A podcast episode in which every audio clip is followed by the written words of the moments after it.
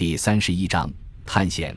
指挥官在里斯本岸边的造船厂里，木质脚手架下的两条船逐渐成型。表面看去，它们并无出奇之处。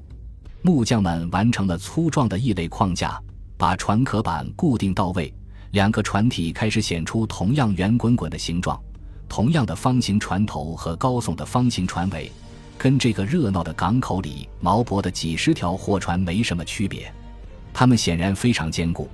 木料是特地在王室森林里砍伐的，但它们的确相当小，整体长度或许只有八九十英尺。只有少数几个知情人知道，他们注定要在未知海域里进行一次异乎寻常的远航。船匠结束了船体的工作，桅杆高耸，直入云霄，根部固定在龙骨上，桅杆周围铺上了甲板，高大的首楼和更高处的尾楼在主甲板上逐渐成型。它们坚固耐用，待船员上船后，足以作为最后一道防御阵地。船舵固定在船尾的长柱上，柱头上安装了沉重的木质舵柄，船头装上了桅杆，它们像独角兽的脚一样派头十足地向上伸出，在必要时可用作备用桅杆。船只守护神的雕刻头像装在船头的显要位置，装备就此开始。码头工人把一车车石头接力推上陡峭的跳板，倒进船舱作为压舱石。绳匠翻转绕着缆索的大木桶，那些缆索都是亚麻绞成的。帆匠也扛来了用帆布做成的大帆。船头装上铁锚，备件存入船舱。船体的干舷部分涂上了黑色的柏油混合物，以保护木料不致受潮腐烂。水线以下部分的木板间的缝隙都填满了麻絮，从旧的柏油绳索上剔下来的麻丝纤维，并将滚热的沥青泼在上面，形成防水层。当时的船底是用一种难闻的沥青牛脂混合物来涂抹的，用来抵御附着在船体上造成阻力的藤壶，以及把藤壶铸成筛子的热带寄生虫。与此同时，立功队伍用推车拉来大炮。那些大炮的炮筒是以熟铁条在熔炉中锻造而成的，并以铁箍加固。每条船上都装备有二十门大炮，一些沉甸甸的旧炮被捆扎在木质炮台上，其他轻型小炮安装在简易的插状炮座或铁质台座上。不过，即便是最小的炮也重达数百磅。自16世纪中叶以来，葡萄牙前往非洲的轻快帆船都携带有加农炮。还特别设计了加固的船只来承载大型旧炮，但敏锐的观察者或许会停下来想一想。要知道，这两条船本来就比大多数船只配备的武器更加精良。一个身披黑色斗篷的人观察着每一步进展。巴尔托洛梅乌·迪亚士受国王若昂二世之命建造这两条船，他放弃了轻快帆船，因为以往的惨痛教训使他明白。轻快帆船太小了，如今的航海动辄持续数年而非数月，那样的船实在难以确保舒适。此外，它们也太轻，吃水太浅，无法抵御南大西洋来势汹汹的风浪。这一次，他设计参照的基础是多功能商船，那是将北欧和地中海的造船传统相结合，逐渐发展演变而来的。新船的主桅和前桅都挂横帆。后桅则挂一面大三角帆，虽然新船的船体较重，船速较慢，逆风航行的能力也不如轻快帆船，但它们比较宽敞，也更稳固安全。迪亚士谨慎地保持了船体设计的紧凑，吨位在一百吨或一百二十吨，大约是轻快帆船的两倍，这使得它们可以在沿海的浅水地带航行，继而进入较深的河流。即便如此，仍然无法掩盖这样一个事实。他们即将进行极其危险的航行所用的船舶，原本是用来在欧洲沿岸拖拉大宗货物的。从一开始，若昂二世就打算让这两条船航行去印度，但他甚至没来得及亲眼看到他们离开里斯本。一四九五年十月二十五日，国王久病之后，死神还是降临了。有人认为是王子阿方索之死的悲伤所致，还有人认为他死于经常服用有毒的药剂。他吻了十字架上的基督像，为自己的坏脾气做了忏悔，并拒绝人们以王室头衔称呼他。因为我不过是长满蛆虫的一袋尘土而已。他在巨大的痛苦中死去，终年四十岁。他的堂弟和内弟曼努埃尔继位。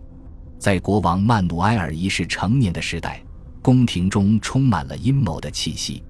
若昂二世在与贵族的斗争中杀害了曼努埃尔的哥哥和姐夫。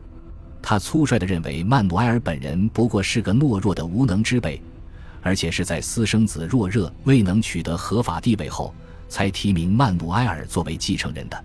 新国王是个虚荣任性之人，他非常喜爱新衣服，以至于半个宫廷的人都穿着他弃之不要的旧衣物。他还很怕政敌，在他漫长的统治期间，国会只召开了三次会议。和不少虚荣之人一样，他也是个虔诚的清教徒。只喝水，避免吃用油脂烹饪或涂抹过的食物。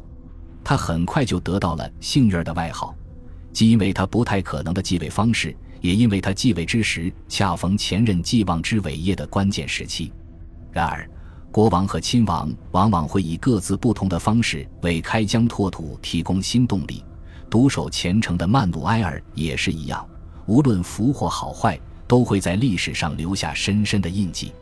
若昂二世推行的新派作风昙花一现，葡萄牙很快又退回到仍带有强烈中世纪色彩的王室世界观信仰，而非理性思考，将驱使着葡萄牙的舰队径直驶入伊斯兰世界的核心地带。二十六岁的国王尚未婚配，他继位后不久，斐迪南二世和伊莎贝拉一世便来提婚，奉上了他们的女儿，新娘就是曾许配给若昂二世之子。曼努埃尔的外甥，阿方索的那位阿拉贡的伊莎贝拉。伊莎贝拉在阿方索死后悲痛欲绝，她回到卡斯蒂利亚的家中，决定守寡。被人强推进昔日爱人的舅父的怀抱是件残忍的事。他提出需答应自己的条件才同意这桩婚事。曼努埃尔得知他必须效法他的父母。把拒绝皈依基督教的犹太人全部驱逐出境之后，方可成婚。曼努埃尔一世对邻国的土地觊觎已久。当天主教双亡的十九岁独子在参加姐姐婚礼的途中死亡后，他对于自己新娘的感情急剧升温。曼努埃尔突然变成了卡斯蒂利亚的继承人，从而也有望成为整个伊比利亚半岛的最高君主。一四百九十二年。成千上万的犹太人从西班牙逃到葡萄牙，如今他们又要走上逃亡之路了。按照官方的说法，葡萄牙的犹太人口长期以来都被限制在人称犹太区的地区里，那里是欧洲比较好的犹太人区。在里斯本，最古老的犹太区占据了商业区和码头之间的优质地产，基督徒白天可以进入，晚上则不得不离开，这让基督徒很懊恼。然而，实际上，犹太裔达官显贵想住在哪里就住在哪里。他们对葡萄牙经济的贡献很大，对地理发现也同样起到举足轻重的作用。航海家恩里克曾雇佣了航海、制图和数学领域的犹太专家。犹太人中既有备受信任的王室顾问，也有鞋匠约瑟夫和拉比亚伯拉罕这样的特使和探险家。然而，在一四九六年十二月五日。葡萄牙境内的每一个犹太人都接到命令，必须在十个月内离境，否则就要面临死刑。到次年复活节，犹太教的会堂纷纷被封，希伯来语书籍被查抄，孩童被迫离开家庭，被送去基督徒家庭抚养长大。对这项新政策，曼努埃尔私下里远没有他公开表示的那样痴迷。他很清楚，大批犹太人离境必然意味着人才流失。也没打算让大部分犹太臣民离开，那些选择离去的犹太人只能乘坐国王指定的船只。他们到达港口时，已经有神职人员和士兵等在那里，强迫或哄骗尽可能多的人受洗。一四九七年九月，剩下的大多数人被集中带往里斯本，被迫受洗，大概只有四十个人拒不从命。曼努埃尔宣称。所有皈依的犹太人及其后裔今后将被称为新基督徒。他还宣布了一个漫长的宽限期，在此期间，不允许任何人询问他们的信仰。他履行了岳父母在信中表达的愿望，同时全然无视其精神实质。但这只是实用主义的小花招，而非宗教宽容。对那些提出抗议、认为强迫皈依远不如流放，简直令其生不如死的人，他答复说：“这是一件大喜事，成千上万的灵魂因此而避免了万劫不复，并受到引领走向真知。”曼努埃尔点燃了一根很长的引信，宗教净化之火终有一日也会烧到葡萄牙来。与此同时，无需天主教双王的催促，曼努埃尔还把所有穆斯林从他的国土上驱逐出境。昔日葡萄牙的伊斯兰印记仍然比比皆是，连里斯本的王宫圣若热城堡的壁垒正下方也是一样。纵横交错的街道沿着山坡蜿蜒而下。卵石铺就的阶梯将它们连在一处，在装饰着流水淙淙的喷泉的小广场上彼此交叉。涂白的墙上时而会有一道缝隙，可以瞥见种着芬芳的橘子树的庭院。